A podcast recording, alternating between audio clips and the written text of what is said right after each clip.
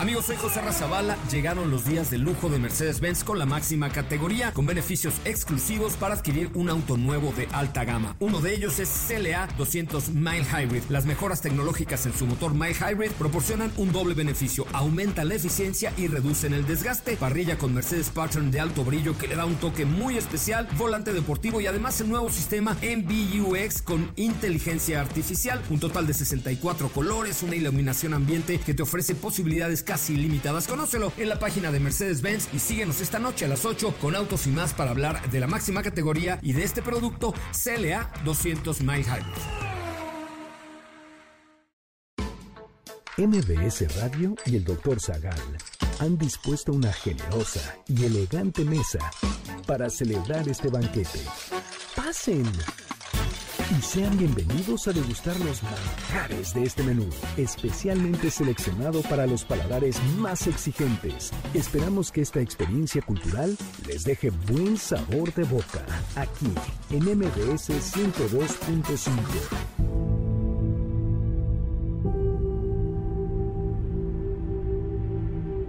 ¿Estamos solos en el universo? ¿Qué respuesta es más inquietante?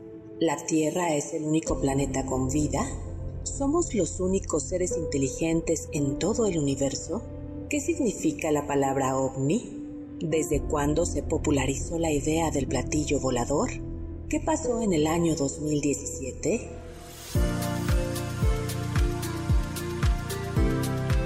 Hoy hablaremos de Aliens, el Área 51, la Guerra Fría, Quiero creer, espiritualidad fuera de este mundo, alienígenas en México y más sobre ovnis y hombrecillos verdes.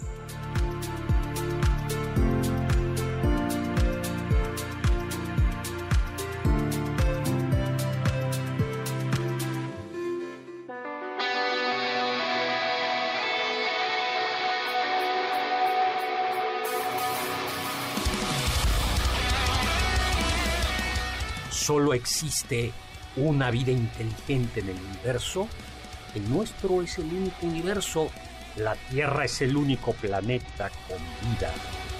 Pues hoy hablaremos de ovnis y hombrecillos verdes.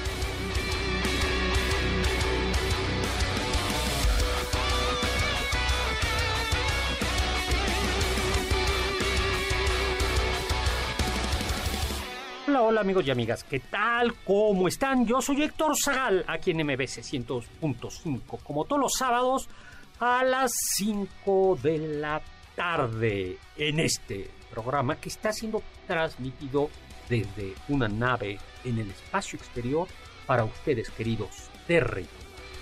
Y nos acompaña Carla Aguilar. Hola, Carlita Aguilar. ¿Qué tal, doctor? Bajé de mi planeta para estar con ustedes.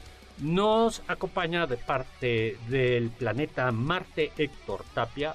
Hola Héctor Tapia. ¿Qué tal, doctor? ¿Cómo está? Muy bien, ¿y tú? Muy bien, tramité mi visa intergaláctica para estar aquí con ustedes. Y finalmente del planeta Mercurio. Venus. ¿Tú eres Venus? Sí, bueno, ok. mejor. Venus. ¿Eres venusino Venusino. sí. más que mercuriano? Mm, sí, venusino. Bueno. me recuerda un poco a la cultura griega, entonces. Quién sabe por qué. Y él es Oscar Sakaguchi. Hola a todos, ¿cómo están? Muy bien. Bueno, pues vamos a hablar. Oye, a ver, antes de eso, ¿alguno de ustedes, alguna de ustedes ha tenido una experiencia con algún hombrecillo? Bueno, iba a decir con algún hombrecillo verde, me voy a... Dije, bueno, cada quien puede tener las experiencias que quiera. Hoy por hoy sí hay gente que tiene experiencias con, con hombrecillos, eh, ¿cómo se dicen estos que... eh, como de gelatina negra o este ¿Cuál es, doctor? Sí, de- con plásticos. Ahí, a- así ¿A los de látex? Sí, así como, sí. Ah, del sadomasoquismo. Ah, ok, no, yo todavía no. Bueno, ah, o sea, puede ser de cualquier color, sí, por supuesto.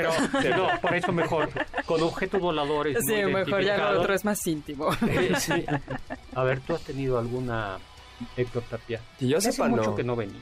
Sí, De- de- desde estuve. que tienes novia. es súper difícil, doctor, que venga. Sí, es cierto, ¿verdad? Cuando estuve soltero un año, aquí está religiosamente todos los fines de semana. No, pero- él va- él Lo que es tener vida amorosa. No, fue, fue una abducción lo Bueno. que me hicieron, doctor. Pero que yo sepa, no. O sea, estaba pensando como en sucesos extraños que me hayan podido pasar. Entonces creo que no. Pero, al mismo tiempo, nadie me confirma que ustedes tres no lo sean. Muy Entonces, cierto. Ajá. Ahí la dejo. Bueno, Oscar Sakaguchi, Eh, Venusino. No, creo que lo único que me pasó fue que una vez hace como tres años estaba en el patio de mi casa y vimos una cubeta, pero era como una cubeta. O sea, esas cubetas con las que las mamás lavan. Bueno, eh, no solamente las mamás, este, con las que lavan. O sea, una cubeta como si estuviera volando. Entonces sí era como de. A mí se me hace que era porque Alguien justo- la lanzó, yo no, creo. no, no querías lavar tú y te la mandaron. Era, era una variación de la chancla. De la chancla. de la chica. Justo. Cubetazo. Y Carla Aguilar. Yo tengo una buenísima, doctor. Estaba pen- primero pensaba, no, creo que no tengo ninguna y luego me acordé de esta. Fue probablemente hace unos 8 o 7 años. Era un 31 de diciembre, casi ya iba a ser primero de enero, etcétera. E iba por la carretera con mi familia allá en Querétaro. Todo estaba totalmente oscuro, íbamos platicando, escuchando música y en el cielo vemos tres cosas brillantes que Eran los están- Reyes Magos. no, doctor, por su... uno pensaría. Por pensaría, pero por las todavía fechas, faltaban sí. unos días. Entonces dijimos, ¿qué será eso? Porque además, obvio, ves tres cosas y se ve como un triángulo todo el tiempo. Sí. Y dices, no, claro que van en formación triangular, obvio. Y lo seguíamos viendo y se movían de una manera que no se mueve un avión y se estaban acercando hacia la Tierra y dijimos, o sea, la histeria se apoderó de nosotros, sí son. O sea, por mi mente cruzó. Por primera vez estoy viendo Sí. unos ovnis y me voy a encontrar con un alien. Nos orillamos, nos bajamos para ver qué era. Yo tenía el corazón así en la boca, dije, este es mi momento. Y eran unos globos de Cantoya. De Cantoya. De Ah, Cantoya, exacto. ay. Por- Sí, o sea, pero fue muy, o sea, esa historia me que cómo decirlo, o sea, creo que muchos de los que nos acercamos a la pregunta, ¿existen los ovnis? ¿Has visto alguno? Muchas personas yo creo que tienen esta esta misma sensación cuando algo no está identificado, ¿no? Claro. Que es extraño, Pues- te saca de onda hasta que lo identificas. Exactamente. Entonces Eran- ese es el punto, ¿no? O sea, que algo no sea identificado no significa que sea no identificable en algún momento. Por cierto, hay que tener cuidado con los globos de Cantoya porque luego provocan Incendios, sí, doctor. Eran objetos voladores no identificados. Hasta que los en identifique. unos vulgares globos de. Alien, alienígena. Le pregunté el otro día a mi sobrina más chiquita que qué quería ser y me dijo, yo quiero ser alien, zombie, vampira. Muy bien. Las tres cosas. Sí, Y al mismo tiempo, Sí. en distintas No, etapas la- de las, su tres, vida. las tres juntas las quería hacer. Alien, zombie, Zombie, vampiro. vampiro. Pero bueno, pues ¿qué es alien o alienígena? Viene del latín alienígena, que significa extranjero o nacido en otra ciudad o región. Por ejemplo, tú vienes de otra región, ¿no? Tú vienes del Este de México. No, de la ciudad ya No. soy foráneo desde hace como No, eres seis un- meses. Pero eh, antes eras un alienígena. Eh, Bueno, no, naciste en el Estado de México. no, nací en la ciudad. Pero el Estado de México todavía forma parte del valle. Y además la ciudad, la, también del Estado de México también es ciudad. Ven, alienus, otro diferente extraño, hostil, genus, familiar, natural, originario, ¿no? Los marcianos de Marte, los Venus de Venus, los venusinos. Pero ¿por qué lo, hablamos de aliens como hombrecillos verdes? Pues en 1955 se publicó la novela de ficción científica Martians Go Home de Frederick Brown y ahí aparecen esos pequeños alienígenas verdes. Pero Pero no son nada amenazantes, no son hostiles, no tienen intenciones de conquistar la Tierra ni nada, sino que más bien son hombrecillos verdes de otro planeta, extraterrestres, pero que se dedican a molestar a los humanos haciéndoles bromas, robándoles cosas, como duendes, son... Ok, como sí. duendecillos. Como- como duendecillos, pero extraterrestres. A ver, Oscar, ¿tú viste alguna vez los Picapiedra todavía? Sí. ¿Por qué? ¿Por Gazú? Ay, sí, sí. Ay, sí. Agaso, a mí me eran los alienígenas visitan la prehistoria, ¿no? El pequeña alienígena verde que apareció en 1965 y a mí me parecía pésimo. ¿A ti te gustaba Héctor Tapia? A mí ya no me tocó tanto. Ya me no. tocaron los supersónicos. Eso sí. No, si te tocaron los supersónicos. Sí, también pasaban los Picapiedra. picapiedra, creo que antes de los supersónicos. Más bien, me iba a la siesta o algo cuando estaban los Ah. picapiedras, pero Luego, también el término Little Green Men apareció en programas como Star Trek en el episodio Mañana es ayer de 1969 y en un episodio de 1988 de Doctor Who. Y a ver, en la cultura pop, ya de ustedes, ¿dónde más hay alienígenas verdes? Nos han salvado, estamos agradecidos. la garra. Es cierto. Claro, los de Esas- Toy Story, doctor. Exactamente, ¿no? Pero a ver, vayamos, ¿cuál es el primer avistamiento de un flying saucer? Tan, tan, tan, tan, tan, tan. 24 de junio de 1947. El piloto Kenneth Arnold volaba un pequeño avión cerca del monte Rainer en Washington y mientras volaba dice que por el rabillo del ojo vio algo brillante cerca de él y se asustó porque pensó que era otro avión y el peligro de chocar con él. Y cuando volteó para verlo ya de frente, resultó que eran nueve objetos brillantes, ordenados, volando por ahí.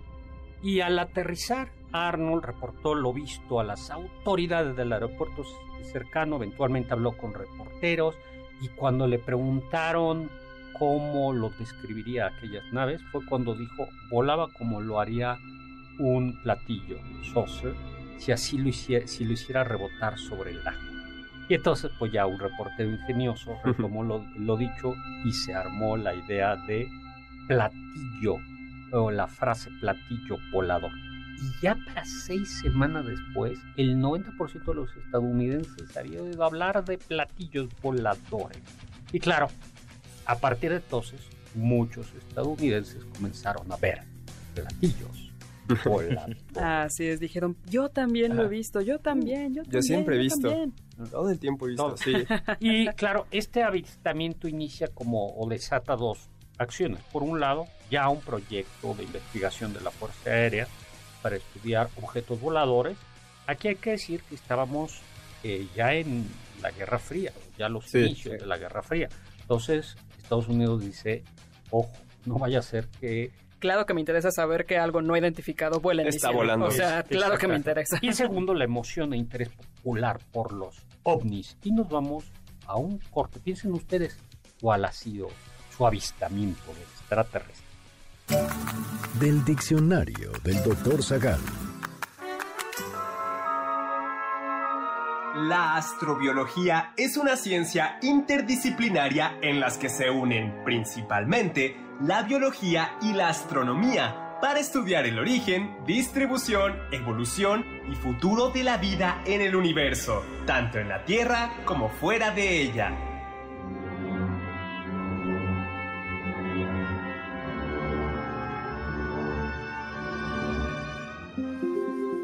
¿Tienen algún comentario? Pueden contactar al chef principal, el doctor Zagal, en Twitter, arroba hzagal. ¿Quieres contactar a los ayudantes del chef? Puedes escribirles en Twitter, arroba carlapaola-ab, Héctor Tapia, arroba Toy Tapia, Uriel Galicia, arroba U Cerrilla, Lalo Rivadeneira, arroba Geribadeneira.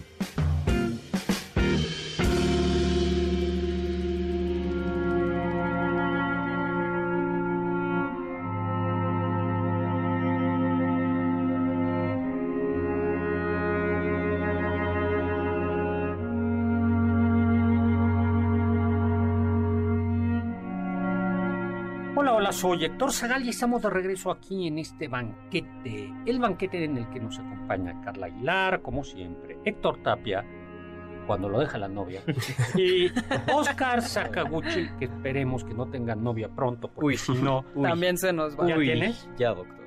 Muy bien. Le tomó menos tiempo que a mí. No, ya.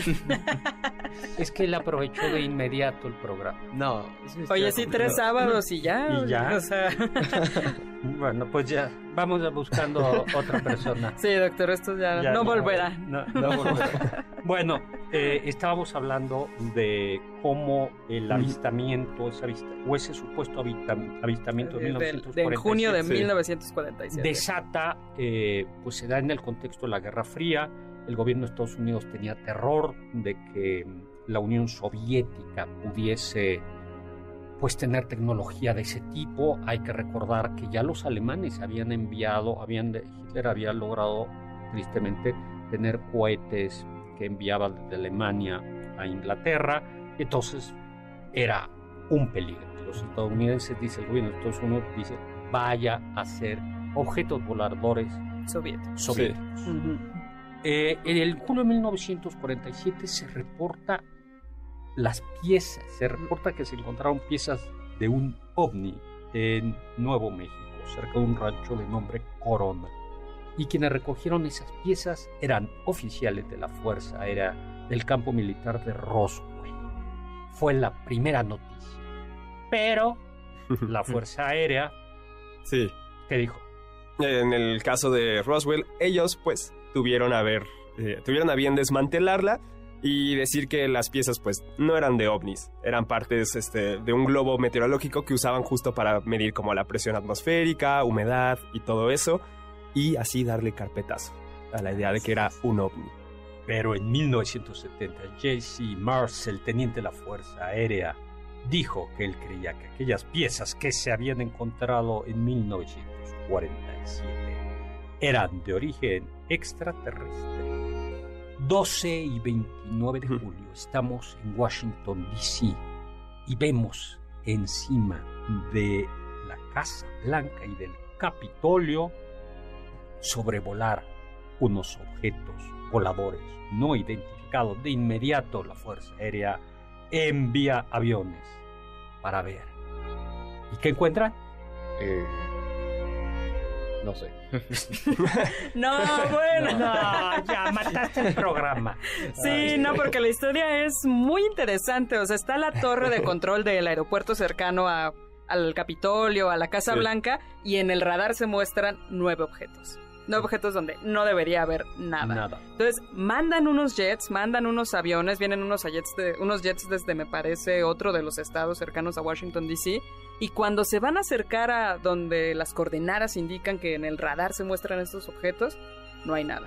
Y se la pasan sobrevolando en la madrugada unas tres horas, se les acaba el combustible, tienen que regresar, y en el momento en el que tocan el suelo, vuelven a aparecer en el radar estos objetos. Pero muchas personas dicen haberlos visto sobrevolando la Casa Blanca y el Capitolio hasta más o menos las 5 de la mañana del día siguiente, donde ya en el radar ya no se vuelve a O registrar. sea, y es que aparte no era como un edificio así X en alguna colonia tal, Sí, o una sea, ciudad tal. venían a Era- entrevistarse con el presidente de los Estados Unidos. A lo mejor se entrevistaron con el presidente. La primera embajada Intergaláctica. Despacharon con él. Es de lo que se dice siempre, ¿no, doctor? Cuando llega un nuevo presidente a Estados Unidos, más allá del- de los códigos nucleares y tal, que ya vas a ver toda la verdad. La verdad. Ujú. Pero varía. ¿no? O sea, se tiene la leyenda de que algunos sí les dicen y algunos no. Sí. Oh. Y eso es lo que ha hecho pensar a muchos eh, fanáticos de la ufología que quizás no es tanto el gobierno quien tiene la información, sino la iniciativa privada. Ah, y que vaya. únicamente deciden, a este sí le decimos y a este no. O sea, el Sí, poder este no". encima del poder. Así Exactamente. es. O- real- una nueva sospecha. Sí, pues ya, en realidad a partir de los años 50, 60 fueron surgiendo los eh, fanáticos, fans, eh, organizaciones que estudian ovnis, ¿no? Primero un fenómeno local y luego ya eh, nivel internacional e internacional. Y esto lo que decía se sospechaba o se sospecha que el gobierno de Estados Unidos oculta ovnis, ¿no? Y sí se sabe que la Fuerza Aérea ha investigado estos fenómenos es- y ha recolectado información para los ingenuos de casi 12.618 avistamientos. Pero ojo, avistamientos en los que pueden estar los globos de Cantoya de Carla Aguilar y Así se conoce como el Proyecto Azul. ¿no? El libro azul. El libro azul eh, terminó después de un reporte realizado por científicos de Colorado, de la Universidad de Colorado en 69. Y el reporte azul del, del libro azul concluía, uno, Que estos avistamientos no representaban, después de haber sido evaluados, ningún tipo de amenaza a la seguridad nacional. dos, Que no hay evidencia presentada ni descubierta por la Fuerza Aérea de que esos ovnis fueran objetos tecnológicos más, eh, más allá de las posibilidades científicas de la actualidad. tres. Tampoco había evidencia de que esos ovnis fueran naves extraterrestres. O sea, decepción. No. O sea, quedamos igual Bueno, como estábamos. Ahora es cierto que la Fuerza Aérea no ha compartido toda su información con el público hasta muchos años después. Y eso aumentó reclamos, sospechas de quienes consideraban eso. La teoría de la conspiración, ¿no? Sobre los ovnis y los extraterrestres. Y muchos ufólogos, a mí no me gusta la... Esa palabra No. suena muy médico. Sí. O sea, suena como de una, una región del cuerpo. Exactamente, suena así. Muy como- específico. Exactamente. urología. Sí. Exacto. Exactamente. Yo mejor ovniólogos. Marcianistas. ¿O ¿Cómo les pondríamos? Mm. Alienólogos. Alienólogos.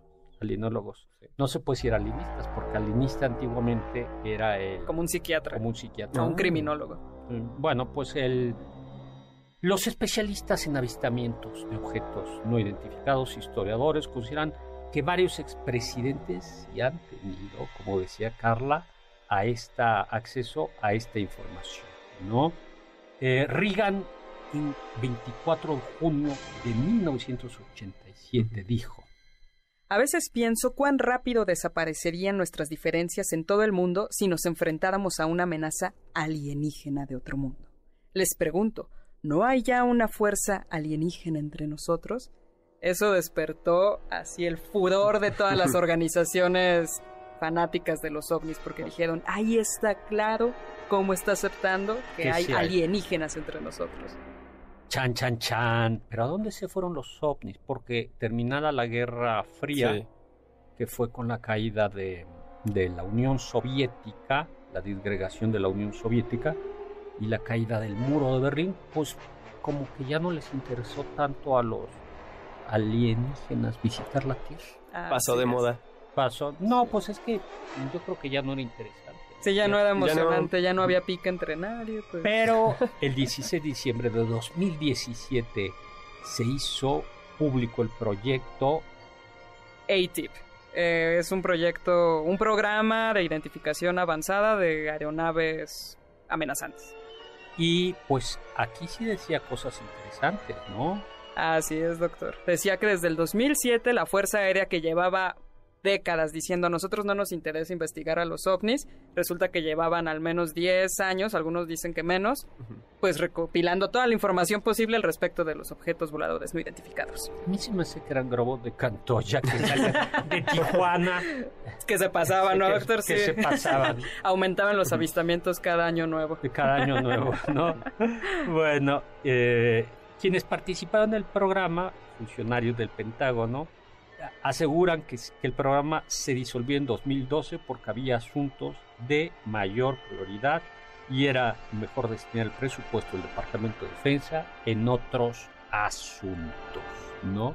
Así es. Un funcionario de inteligencia militar, Luis Elizondo, dice que eh, sí se acabó en 2012, pero el presupuesto, pero que se continuó trabajando, ¿no? Eh, y poseer avistamientos, piezas, fenómenos y examinar eh, los cambios psicológicos de la gente que se encontraba. ¿Tú te ca- cambiaste psicológicamente después del avistamiento de la cubeta voladora? Eh, no, para nada. ¿No? No, es que fue Mm. muy raro. Sí, estaba con mis primos jugando y se vi como de, ay, una cubeta, anda volando. Nada, sé, tendremos que hipnotizar para sacar Para saber. O, o Para tal saber vez qué sí, pasó. creo que después de eso me puse a limpiar mi cuarto. Muy bien, condicionamiento. Eh, bueno, luego hubo un, hay un multimillonario que trabaja con la NASA y nos tenemos que ir a un corte y vamos a hablar de este multimillonario que ha estado involucrado en este asunto. Regresamos. Los sabios dicen.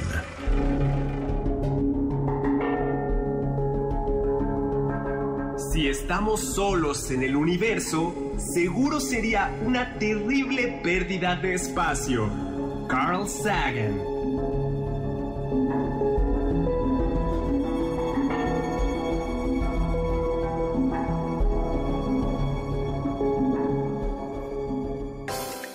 ¿Están disfrutando el menú?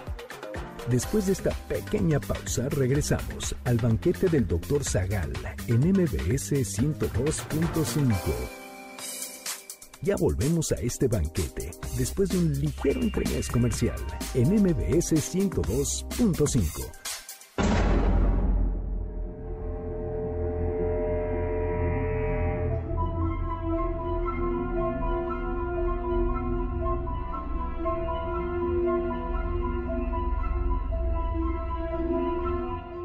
Estamos de regreso en nuestra nave espacial. Estamos hablando de avistamientos de objetos voladores no identificados. Carlita Aguilar, Héctor Tapia, Oscar Sakaguchi. Estás como muy desganadito hoy, Oscar. Ay, tengo problemas con mi novia. no, no es cierto. No escuches esto, mi amor. Pero si llevas tres semanas y ya... Ya hay problemas. Ya hay problemas. problemas. Ne- necesito una asesoría, Héctor Tapia. No te preocupes, al rato. Al- Cuando, cuando Eh, formaliza se acaba el amor. No. Todo se puede resolver muy sencillamente. ¿De qué color es la tarjeta de crédito tuya? Ay, eh, naranja. No. Mm. No, tienes un problema. Estuvo cerca. Sí. Eh, va- vas a tener problemas a largo plazo. a, me- a corto plazo. Eh, oye, pero entonces decíamos, este personaje, ¿qué es lo que dice? Robert Big, ¿cómo es? Bigelow. Dígalo, me parece, doctor. Es un em- empresario que se hizo multimillonario con una cadena de hoteles y que trabaja con la NASA intentando hacer unas cápsulas o unas extensiones a la eh, estación internacional. Sí. Y tienen que... Es muy interesante en realidad porque las manda como encapsuladas en una nave muy pequeña y cuando llega al espacio con un botoncito se arman así como una tienda de acampar instantánea. Pero lo que dice este hombre que trabajó en este proyecto junto con la Fuerza Aérea y demás es que esta es una cuestión donde hay competencia entre los países. O sea, él compara lo que hace Estados Unidos con otros países, según él, China, Rusia, Bélgica, Francia, Inglaterra, a algunos sudamericanos como Chile y dicen, ellos son más abiertos en cuestiones de ovnis, deberíamos imitarlos a ellos. Pues, quién sabe qué tanto sabe este Pero señor. toda Oye. la información que tenemos de ovnis eh, se da por la cultura americana. O sea, esa es la parte interesante, porque noticias de Rusia o de China, de que hay un ovni, casi no. Es que yo censuro a tu lado. Nos llega lo hollywoodense. Doctor, ¿usted que tiene como contactos infiltrados en lo más profundo del gobierno? ¿De Estados Unidos? De, no, de, de aquí, de, De bueno, y de muchos Sí, países a- más, doctor, aquí, pero... hay, aquí hay un área 51. Eh, está, sí, eh, hay un área 51, no puedo decir dónde está. Está en un desierto del norte de México y ahí están todas las cápsulas alienígenas que llegaron desde los mayas. Porque Yo sí me lo voy a creer, doctor. No, pero, sí, o sea, genuinamente no hay como... O históricamente nunca hubo un departamento en México. no hay un departamento. Eh, no, eh, en realidad nuestro país. O sea- eh, en este tema de lo aeroespacial está. Bueno, en investigación aeroespacial está en. en ¿Cómo se dice? ¿Rezagado, quizás? Rezagado, doctor? ¿no? Sí, porque según yo nuestra como institución, bueno, nuestra mayor autoridad era como Jaime Maussan, ¿no? Y lo sigue Lo siendo. sigue siendo, Miren, ajá. quizás podríamos llamarlos, en vez de ufólogos, mausanianos. Maussan. En honor a Mausanianos. Jaime Maussan. Oye, pero sí, sí hay un sitio de internet donde uno puede encontrar más de dos millones de páginas del gobierno, ¿no? Sí. ¿Cuál es? Eh, The Black Bout. Y en efecto, ¿no? So- pero eh, lo curioso es que sí son documentos oficiales. ¿no? Sí. Totalmente, doctor, totalmente fidedignos. Y lo interesante es que toda esta página y estos documentos fueron recopilados por John Greenwald desde que tenía 15 años, se estrenó el internet, estaba él navegando en las primeras páginas y se encontró con un documento que hablaba de un avistamiento, me parece que en Irán. Sí. y eh, describía que se había visto algo, lo- la misma historia, y entonces los aviones se acercan pero no ven nada, y cuando, pero cuando se acercan y está esta cosa brillante, como que se apaga todos los eh, botones, se apaga, el combu- ya no funciona la nave, ya no funciona el jet y se tienen que regresar. Oye, voy a hacer una solicitud de información a través del IFAI a, a, a- a la Secretaría de Defensa para ver que nos dé toda la información disponible sobre objetos voladores no identificados. A ver qué No nos contestan, mal, doctor. Estaría bien meter esta petición de información. Digo, es legal y se puede hacer y es un derecho, pero la verdad es que yo es. A ver qué descubrimos. A ver qué- Ahí se aparece la cápsula en la que vinieron los mayas. Estaría bien. Estaría interesante. Hacemos doctor. nuestro propio Black Bolt. Black Bolt. Totalmente. Luego- Algo interesante es que Greenwald dijo, ¿cómo es posible que esto sea verdad? Seguramente alguien lo inventó, esto no es un documento oficial. Pero sí, sí, era un documento. Exacto, lo pidió y se lo mandaron y eran exactamente las mismas cuatro páginas que había leído en internet y dijo, pues voy a seguir pidiendo más. Y eso ha hecho desde 1996 hasta la actualidad y es así como tiene más de dos millones de hojas de documentos oficiales en su página. Yo lo que quisiera era que los alienígenas tuvieran como una tecnología sofisticada que permitiera curar la calvicie y acabar con el colesterol. Los alienígenas ni siquiera tienen pelo, doctor. Lamento decepcionarlo. Esos son los que Esos son conoces. los que Esos son, se ajá, dice. ¿Qué tal si hay unos como los Y Ewoks, tienen no? colesterol. Ah, estarán... Ay, ¿quién sabe? Ahí están Tiernos. los Ewoks. Exacto, ellos son súper peludos. Exactamente los. Estaría muy padre que todos los alienígenas fueran muy tiernos. Sí. En lugar exacto. de como estas criaturas espeluznantes que nos han pintado. Como la guerra de los mundos, ¿no? Que vienen y nos secuestran Sí. como ganado. No, que sean como súper tiernos y Como un Ewok. cuenten sí. chistes. Ya, no creo. Estaría muy padre. Sería muy lindo. Tendríamos aquí a un extraterrestre contando chistes. Tres cosas sobre Greenwald. No descarta que los extraterrestres pueden estar detrás de los ovnis. Sin embargo, dice que no sabe si los extraterrestres están de los ovnis. Y tampoco diría que tiene suficientes evidencias para convencerlos de que los extraterrestres están en los ovnis. O sea, un señor que lleva desde 1996 leyendo documentos de Sí. ovnis del gobierno de los Estados Unidos. No sabemos. Así es. No sabemos nada, ¿no? I want to believe.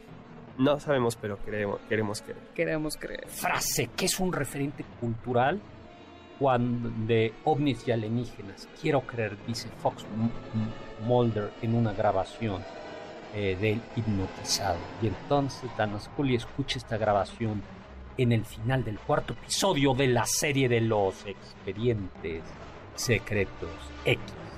La música de esa serie, por cierto, se ha convertido en referente de los alienígenas. Y yo creo que sí hay algo, ¿no? El, el- el Sí. ser humano quiere creer, ¿no? Así es. Y hay muchos... que- Y de todo. Y de todo. Y cuando quieres Ujú. creer, por ejemplo, hay gente que cree en el amor. contra toda evidencia Uno científica. quiere creer en contra, el amor, contra- contra toda evidencia científica a lo largo de miles de años de la historia de la humanidad. Todos los documentos Quiero recopilados. Todos creer que documentos. puede cambiar. Cambiar. Quiero creer que mi amor Va a cambiar por mí. Que, que con ella sí, que con él sí, que esta pareja sí. Es, la ¿no? oct- es el octavo intento. Ahora sí va. Bueno, pues eh, queremos creer, ¿no? Queremos creer que nuestras... eh, bueno, queremos creer muchas cosas. Que el Así gobierno es. nos cuida, queremos creer que esto, queremos... La, Que la las leyes son la justas, que existe la de- presunción de inocencia. Sí. Pues quizá creer le da sabor a la vida. Eso es cierto, doctor. Si ya supiéramos absolutamente, imagínense que ya lleg- hubiéramos llegado al tope de todo lo que podemos conocer en este momento. Sería como tremendamente triste, ¿no? Hasta que no quedara ¿no? ningún misterio ya por resolver. Eh, sí, porque si sabemos todos, sabemos el fin de todos los episodios de... Sí, sería como tener el spoiler de la vida. Todo, Exactamente, entonces Pero- ya para qué despiertas, Bueno, ¿no? eso es lo que sabe, eso es Dios. Uy, Oh, es cierto, doctor. Esto es todo. esto dio un giro. Aunque, bueno, es esto de filosofía, aunque puedes gozar viendo. Claro. A ver, tú, ¿a Oh. ti que te gusta la música tanto? A mí me encanta la música y me encantan los deportes, pero ni practico ni No. toco ningún Pero, instrumento. pero en lo de la música, eh, el- el- en el caso de la música, a- aunque ya conozcas la pieza, la Claro. vuelves a escuchar una y otra vez. Sí, Cierto. pero Claro, y te a la larga se pierde la ilusión y todo. No es lo mismo. Tú ya perdiste la ilusión. No, cu- cuando encuentras esa canción, Sí. siempre te emociona.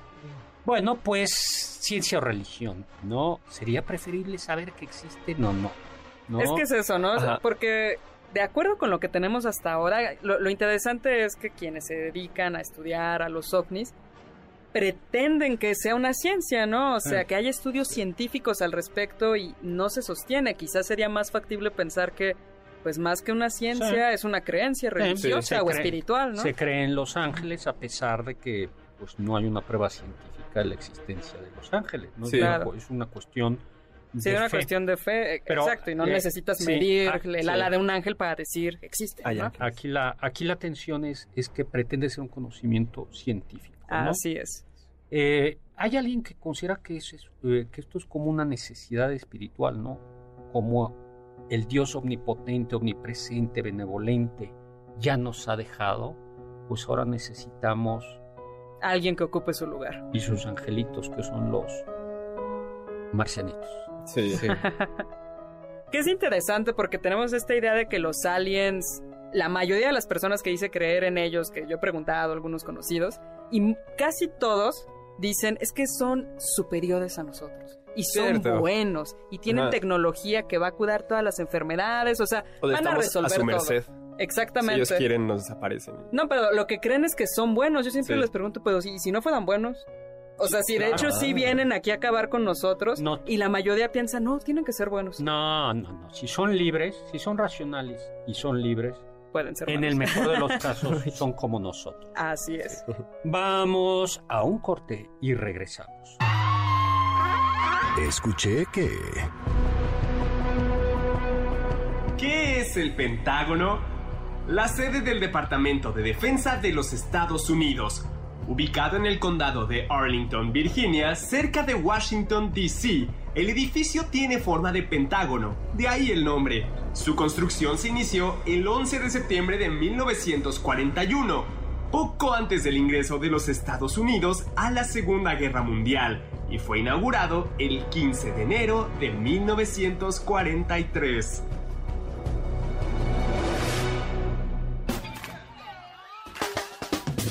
¿Faltaste alguno de nuestros banquetes? ¿Quieres volver a degustar algún platillo? Escucha el podcast en mbsnoticias.com. MBS 102.5. ¿Listos para el siguiente platillo? Mm, Quédate con nosotros. Aún hay mucho por picar y la promesa sabrosa, el postre. Hay quien dice que... Greenwald descubre que en un manual de la Fuerza Aérea, el capítulo quinto se dedica a describir cómo y cuándo personal militar debe reportar un ovni.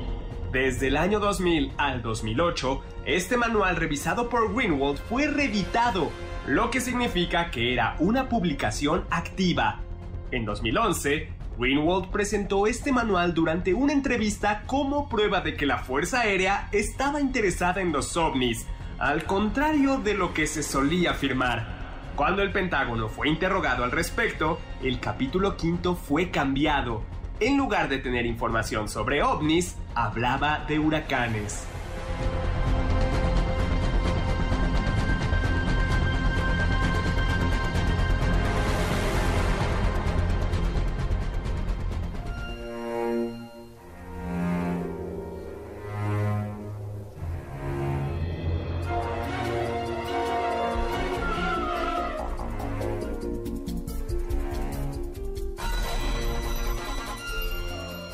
Estamos de regreso. Soy Héctor Zagal. En este banquete dedicado a los ovnis nos acompaña Carla Aguilar, ¿Qué tal, quien doctor? sí ha avistado objetos. Por unos segundos realmente dije, yo voy a ser la Llévenme, diplomática oficial llévenme, de la Tierra ante los aliens. ¿no? Héctor Tapia y el nuevo soldado del amor que es Oscar Sakaguchi. El, ¿no? el programa era de marcianos, doctor. Bueno, los ovnis y la cultura pop. ¿Dónde Uh. están? A ver, a ver. ¿Tú crees? Es muy... Bueno, yo les quiero platicar de una persona. A ver. Que a mí cuando en la prepa me dijeron, escribe sobre tu ídolo. Era él. Es Tom DeLonge. Es un músico de la banda Blink-182. Fundó la banda hace 30 años. Ya chavos rucos son los que disfrutan de esa música. Y sí, era cuando estaba toda esta época de MTV y American Pie. Chistes de pedos. Entonces era como así toda la cultura juvenil. Pero él siempre, desde que era niño, estaba obsesionado con los alienígenas, con la vida extraterrestre. Y, y jamás se le fue. Él, mientras siguió siendo exitoso, se hizo millonario, él nunca dejaba de, de perseguir eso, al punto de después salió de la banda y todo su dinero lo, lo invirtió en, en este tipo de, de investigaciones. Creó su propia eh, agencia de esto, To the Stars of Academy of Arts and Science. Y sí, es curioso porque antes la gente como que lo invitaban a podcast, programas de radio y tal, y hasta lo ridiculizaban. Entonces, entonces tenías a los presentadores como riéndose de todo lo que él contaba. Y después resulta que hace un par de años el FBI y algunas agencias del gobierno de Estados Unidos dijeron que la información que, que ¿Tenía? la empresa de Tom DeLonge era cierto. O sea, que imágenes que él había filtrado, que Bueno, sí, documentos pero- que él había Pero sacado a la justo, luz. pero eso es información en donde lo que no está es no identificado. Ah, claro, sí, sí, sí. Pero entonces sí, es curioso cómo él siguió, o sea, a pesar de que tenía como la fama, el éxito y tal, ¿no? Quiso seguir su pasión y eran los aliens. De hecho, me parece que quizás no fue en su luna de miel, pero fue en una noche de pasión, que su esposa cuenta que por la tele estaban pasando un programa de aliens y una noticia de aliens, y él la aventó en la cama y se quedó así frente a la... O sea, tal era su fanatismo Sí, no. con respecto a los ovnis que pues dejó a su esposa ahí como, Tú- tú- ok, tú no en media hora. eso. Eh, no, no. Prioridades. Sí, sí. A mí no me excitan los aliens. No sé por qué. Qué bruto eres. Ese es un buen comentario. Qué bueno, Exacto. qué bueno. qué bueno. No, Eh, también ha- hay una canción muy interesante de Ella Fitzgerald de 1951. Ya en 1951 sí las canciones hablaban de hombrecillos verdes y en esta canción está interesante porque habla de cómo nos visitan, pero hace quedar mal al ser humano porque ven una película western y dicen, ay, ¿cómo es posible que se emocionen por esto? Que un caballo llegue a ser una gran estrella. Son tontos, ya vámonos de aquí. Y así toda la canción trata de, el humano es tonto porque esto, el humano es tonto porque tal, los hombrecillos verdes seguramente están decepcionados, se van a ir de la Tierra. Ah, ah, fuimos malos huéspedes. No, malos anfitriones. Malos Malos anfi- anfitriones, Cierto. exactamente. alienígenas ancestrales. Esa es una serie de Qué cosa, doctor. malísima, ¿no? En la que, bueno, que es, es esta, ¿no? Resulta que todos los, eh, todo lo que se construyó desde las pirámides de Egipto, Palenque, todo fue culpa de los aliens, ¿no? Así es, doctor. Eh, sí, y que está inspirada en una serie de autores, ¿no? ¿No? Pirámides, las, las figuritas de la isla de Pascua, todo eso, ¿no? Así es, doctor. De un señor que es un escritor sueco, Eric von Daniken, que escribió un libro que se llama como Los carros de los dioses Sí. y habla de todo esto, hace unas interpretaciones bíblicas, por ah, ejemplo. yo me acuerdo, la, esa es la de los carros de los dioses. Sí. Cuando habla la Biblia que un carro de fuego bajó por el profeta Eliseo o Elías, no me acuerdo cuál de los dos, dicen, esa es una prueba de que la Biblia Claro. dice que bajó no un carro de fuego, sino un carro, Sí. eh, un ovni. Un ovni. O la escalera de Ezequiel también que ve, dice, no, claro, eso es obvio, Jacob, es una abducción casi, Jacob. ¿no? Eh, la pregunta es, ¿de dónde venimos? ¿Alguien nos creó? ¿Lo hizo voluntariamente? Eh, a ver, películas. Uy, a mí una representación de esta convivencia con alienígenas y humanos que me gusta muchísimo y hasta me gustaría que fuera verdad es como lo hacen en Los Hombres de Negro.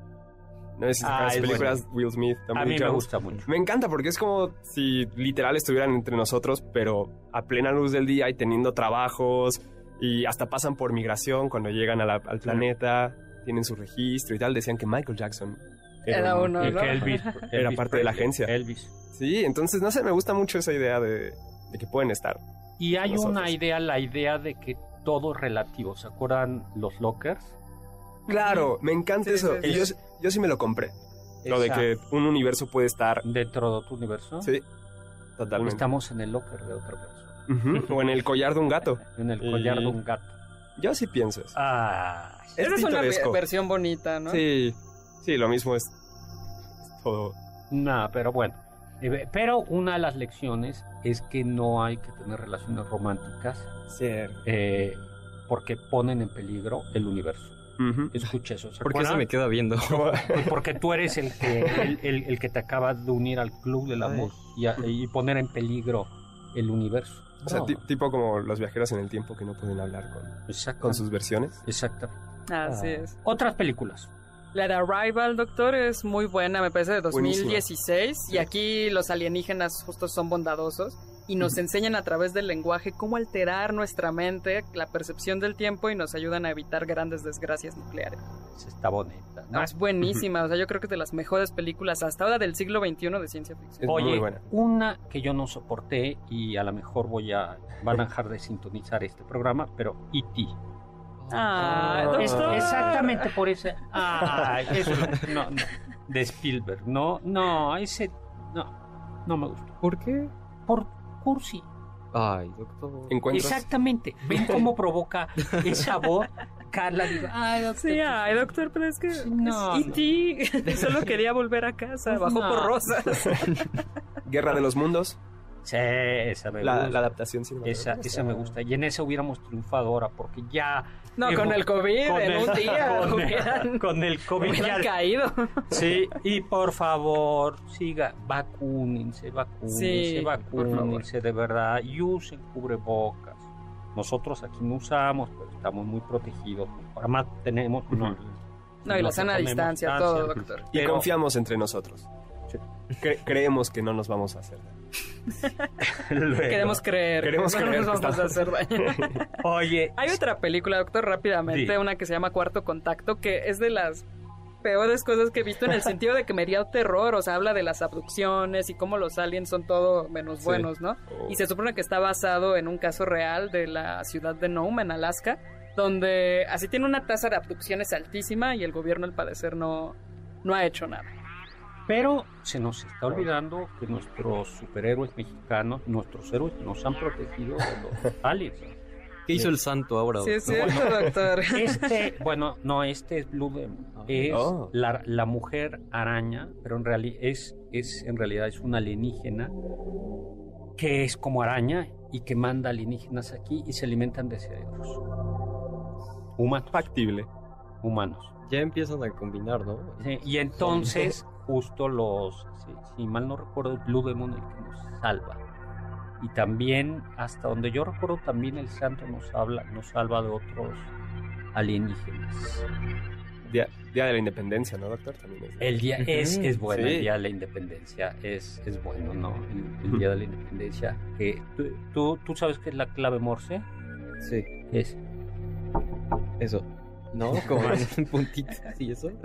Ay, bueno, sí. ¿Tú sabías eso? ¿La, Sí, no, o sea, no me la sé, pero. O sea, si, si mi vida depende de eso, doctor, nah, ¿la aprendes? ahí quedó. O sea, porque no sabría cómo comunicarme.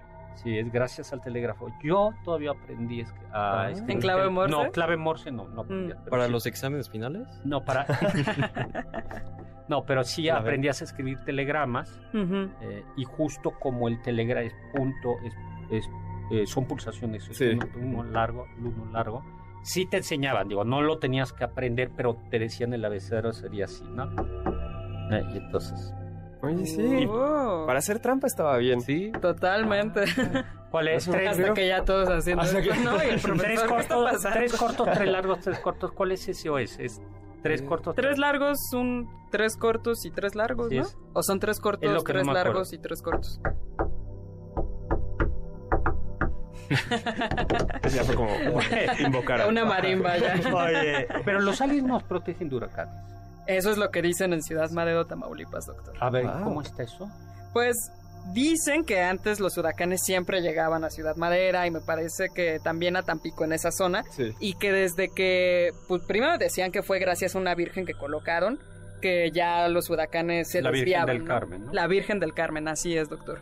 Pero que quien llevó la teoría de que eran más bien unos aliens fue un chilango que llegó ahí en los años 70 y empezó a decir, es que los aliens tienen una base submarina a unos 40 kilómetros de la costa y por eso desvían todos los huracanes para que no les haga daño. híjoles, pues su huracanes necesitan entrar las necesitan entrar para las presas. Nos vamos, muchísimas gracias Carlita Aguilar, muchísimas Gracias, gracias, doctor. Gracias, doctor. Tapia, Tapia, muchísimas gracias. Oscar Sakaguchi, muchas gracias. Juan Carlos allá en cabina y muchísimas gracias a usted. Los dejo con el siguiente programa. Balones Al aire, doctor. y lo dejo sobre todo con aquello que dijo Immanuel Kant, sapere aude, atrévete a saber. Confiamos que este banquete ha sido un deleite gourmet y cultural. Gracias por escucharnos y los esperamos el próximo sábado con una deliciosa receta que seguro será de su agrado. MBS 102.5